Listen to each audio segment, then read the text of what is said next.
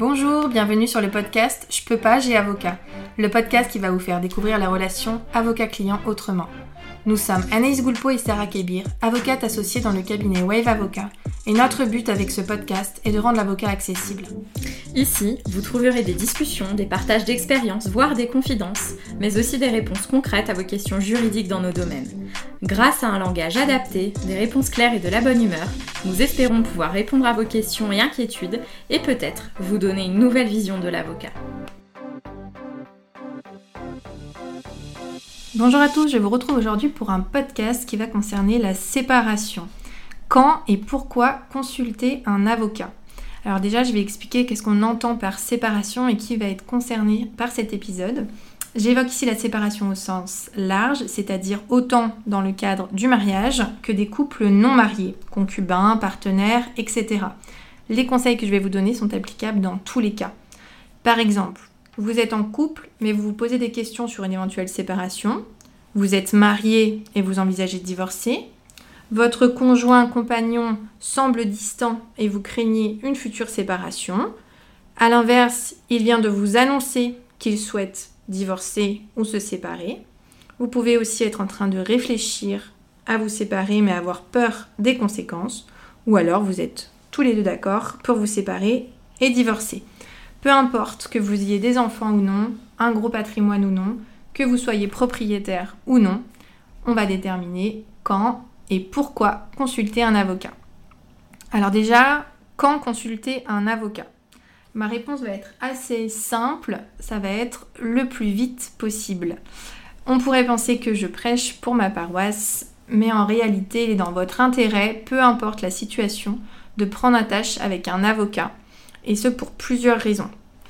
Alors, selon votre cas, ça va être encore plus euh, évident, puisque si vous êtes marié, vous aurez l'obligation de prendre un avocat pour vous accompagner dans le cadre de votre divorce. Donc, quitte à devoir prendre un avocat, quitte à ce qu'on vous l'impose, autant le prendre le plus tôt possible, puisque ça vous permettra d'avoir le meilleur accompagnement, l'accompagnement le plus complet. Et même quand l'avocat euh, n'est pas obligatoire, quand vous n'êtes pas marié, quand vous êtes partenaire ou concubin, mon avis reste le même, courez chez votre avocat. Donc pourquoi consulter un avocat? Dans tous les cas, ça va être intéressant, donc je vais revenir sur les différentes cas de figure qui peuvent se poser. Premier cas, vous êtes le moteur de la séparation. Il arrive régulièrement qu'une personne qui souhaite euh, se séparer ou divorcer sollicite les conseils d'un avocat même avant la séparation. Ça m'arrive de plus en plus souvent d'avoir des prises de rendez-vous, euh, des demandes de conseils, alors même qu'on envisage seulement de se séparer, mais qu'on n'a pas encore euh, pris de décision.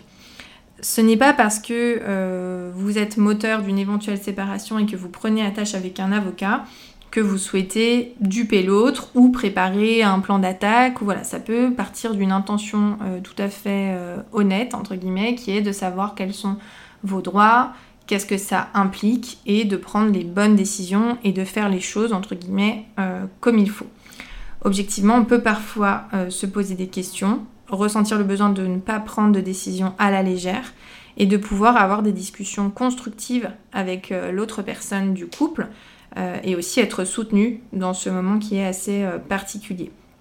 Souvent, quand euh, les gens se posent des questions, ils vont aller chercher sur Internet, regarder éventuellement les informations qu'ils peuvent trouver en ligne, demander à des amis, parfois à leur famille.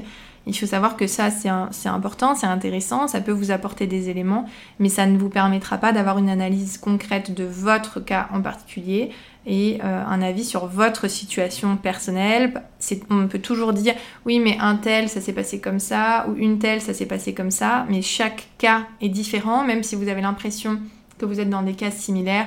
Euh, les revenus sont peut-être pas les mêmes, le nombre d'enfants n'est peut-être pas le même, vous avez des emplois qui sont différents, avec des horaires qui sont différents, vous avez peut-être un appartement ou un bien quand vos amis n'en ont pas, enfin voilà, tout est euh, à géométrie variable et donc c'est important de pouvoir parler à quelqu'un de son cas personnel.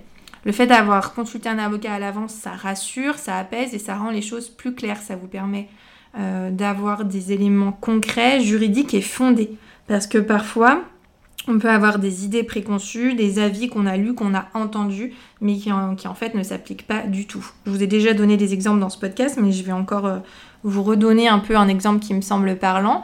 Par exemple, pour la résidence alternée, imaginons que vous ayez des enfants et que vous disiez, ben, quand on va se séparer, est-ce que on pourra mettre une résidence alternée? Ça arrive que euh, vous ayez des a priori en vous disant la résidence alternée, c'est pas avant 10 ans, par exemple. Euh, et vous pensez vraiment sincèrement que euh, dans la loi, c'est inscrit qu'avant 10 ans, on ne peut pas avoir de résidence alternée. ce qui est complètement erroné. la loi ne précise absolument pas à partir de quel âge on peut mettre en place une résidence alternée. Et si vous partez sur ce postulat-là que pas de résidence alternée avant 10 ans, vous allez orienter toutes les discussions futures, vous allez prendre même peut-être des décisions pour vos enfants, pour vous, basé sur quelque chose qui est erroné. Et donc le, au moment où vous allez pouvoir euh, avoir un conseil d'un avocat, vous allez vous rendre compte que tout ce que vous avez fait euh, au préalable, en fait, n'était pas basé sur quelque chose de concret. Et à l'inverse, ça peut même se retourner contre vous.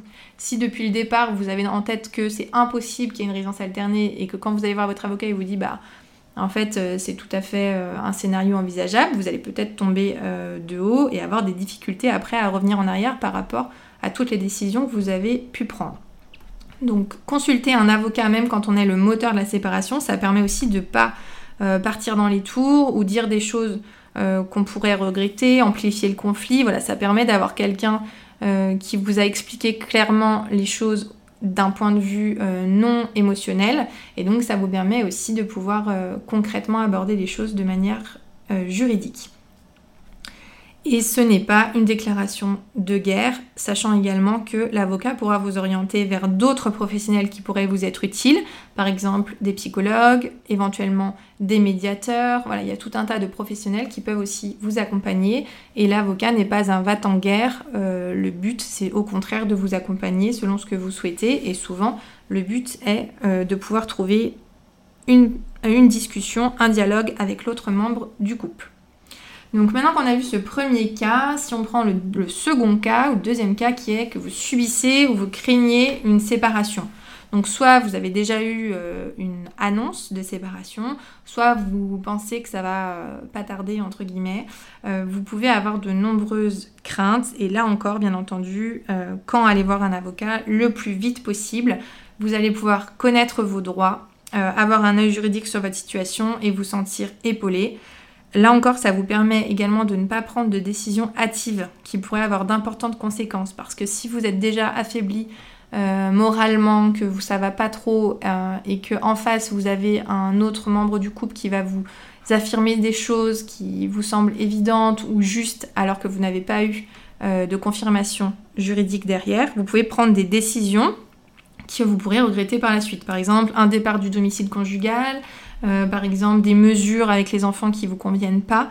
Et dans ces cas-là, ce sera beaucoup plus difficile de revenir sur ce qui a été euh, fixé entre vous, alors que si on, depuis le départ vous aviez un conseil, vous pouvez prendre des décisions beaucoup plus réfléchies. Et c'est souvent à ce stade que les membres du couple ont des conversations très sérieuses qui auront un fort impact sur la suite.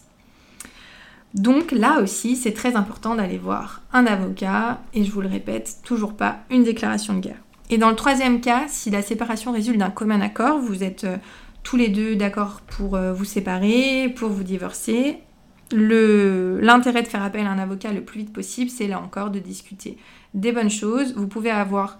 Euh, l'avocat va vous apporter un éclairage différent, va vous dire ce qui peut se faire, ce qu'il n'est pas envisageable de faire ou pas intéressant de faire. Parce que par exemple, vous pouvez avoir des idées, parfois de vous dire, bah, on va organiser une résidence deux jours chez l'un, après un jour chez l'autre, après à nouveau deux jours, peut-être que l'avocat va vous dire alors oui mais si vous faites comme ça, pour les enfants, voilà comment vous devez euh, vous organiser, est-ce que vous êtes sûr que c'est conforme à votre intérêt euh, Ou à l'inverse, vous allez vous dire bah, une résidence alternée c'est que une semaine, une semaine, alors qu'il peut y avoir d'autres possibilités et l'avocat va vous permettre de vous exposer tous les cas possibles et surtout de vous aider par rapport à votre situation spécifique. Ça vous permet d'avoir un avis neutre sur la situation, euh, et vous pourrez peut-être un peu euh, apaiser encore les choses et vous orienter vers des discussions euh, où vous pouvez avoir un affect très fort. Ça vous permet d'avoir quelqu'un qui vous accompagne et bien sûr qui après va pouvoir retranscrire juridiquement ce que vous souhaitez afin que ce soit applicable si un jour vous aviez une difficulté ou si un jour vous deviez vraiment, bah, par exemple, recourir au juge, voilà, vous saurez exactement ce qu'il en était. Donc une fois qu'on a euh, évoqué tous ces points, en fait, euh, il faut savoir quel va être l'accompagnement de l'avocat. Donc comme j'ai évoqué, ça dépend vraiment de votre situation. L'avocat, il est obligatoire dans certains cas, par exemple le divorce. Il vous accompagnera alors du début à la fin. Et dans d'autres cas, l'avocat n'est pas obligatoire. Par exemple, dans tous les cas hors divorce, si vous êtes concubin, partenaire et que vous souhaitez euh, vous séparer avec ou sans enfant, l'avocat n'est pas obligatoire, donc tout est envisageable. C'est à vous euh, de voir à quel moment vous souhaitez euh, prendre un avocat et surtout de quelle manière. L'accompagnement de l'avocat n'est pas obligatoire du début jusqu'à la fin. Vous pouvez par exemple aussi prendre un entretien téléphonique, une consultation sur un point particulier qui vous pose problème, afin vraiment de vous aiguiller. N'ayez pas peur de faire appel à un avocat, même pour une aide ponctuelle, et surtout, euh, n'ayez pas peur de faire appel à un avocat pour des questions euh, financières, puisque, euh, comme je vous le dis, c'est vraiment à géométrie variable dans le cas où l'avocat n'est pas obligatoire. Et vous pouvez, même si vous ne voulez pas, entre guillemets, investir dans un accompagnement complet, vous avez des offres à des prix raisonnables qui vous permettront d'être aiguillé euh, juridiquement et personnellement et qui vous feront gagner beaucoup en tranquillité, en argent éventuellement, puisqu'ensuite, si vous avez prévu des choses qui vont pas pouvoir s'appliquer juridiquement et qui euh, après vont exiger que vous saisissiez le juge, qu'il y a un gros conflit parce que ben voilà, vous allez avoir des choses qui vont euh, aller dans le sens inverse de l'apaisement, vous auriez eu tout intérêt à faire appel à un avocat tout de suite. Au niveau des honoraires d'avocat, je vous rappelle que chaque avocat fixe ses honoraires librement, donc vous pouvez tout à fait euh, vous renseigner, vous pouvez demander euh, des honoraires pratiqués par tous les professionnels avocats que vous pourrez interroger, et donc vous avez vraiment tout intérêt à faire appel à un véritable professionnel pour vous accompagner. Voilà, j'espère vous avoir euh, aidé sur ce petit sujet, mais qui me paraissait quand même intéressant. Euh, quand et pourquoi consulter un avocat N'hésitez pas si vous avez des questions. Vous pouvez me contacter, nous contacter sur les différents réseaux, Instagram, YouTube. Sur toutes les plateformes de podcast, vous avez tous nos autres podcasts. Et je vous dis à très bientôt Merci d'avoir suivi ce podcast. Pour nous soutenir, n'hésitez pas à nous laisser une note et un commentaire sur les plateformes de podcast. Vous pouvez également nous retrouver sur les réseaux sociaux, Facebook, Instagram, LinkedIn et YouTube.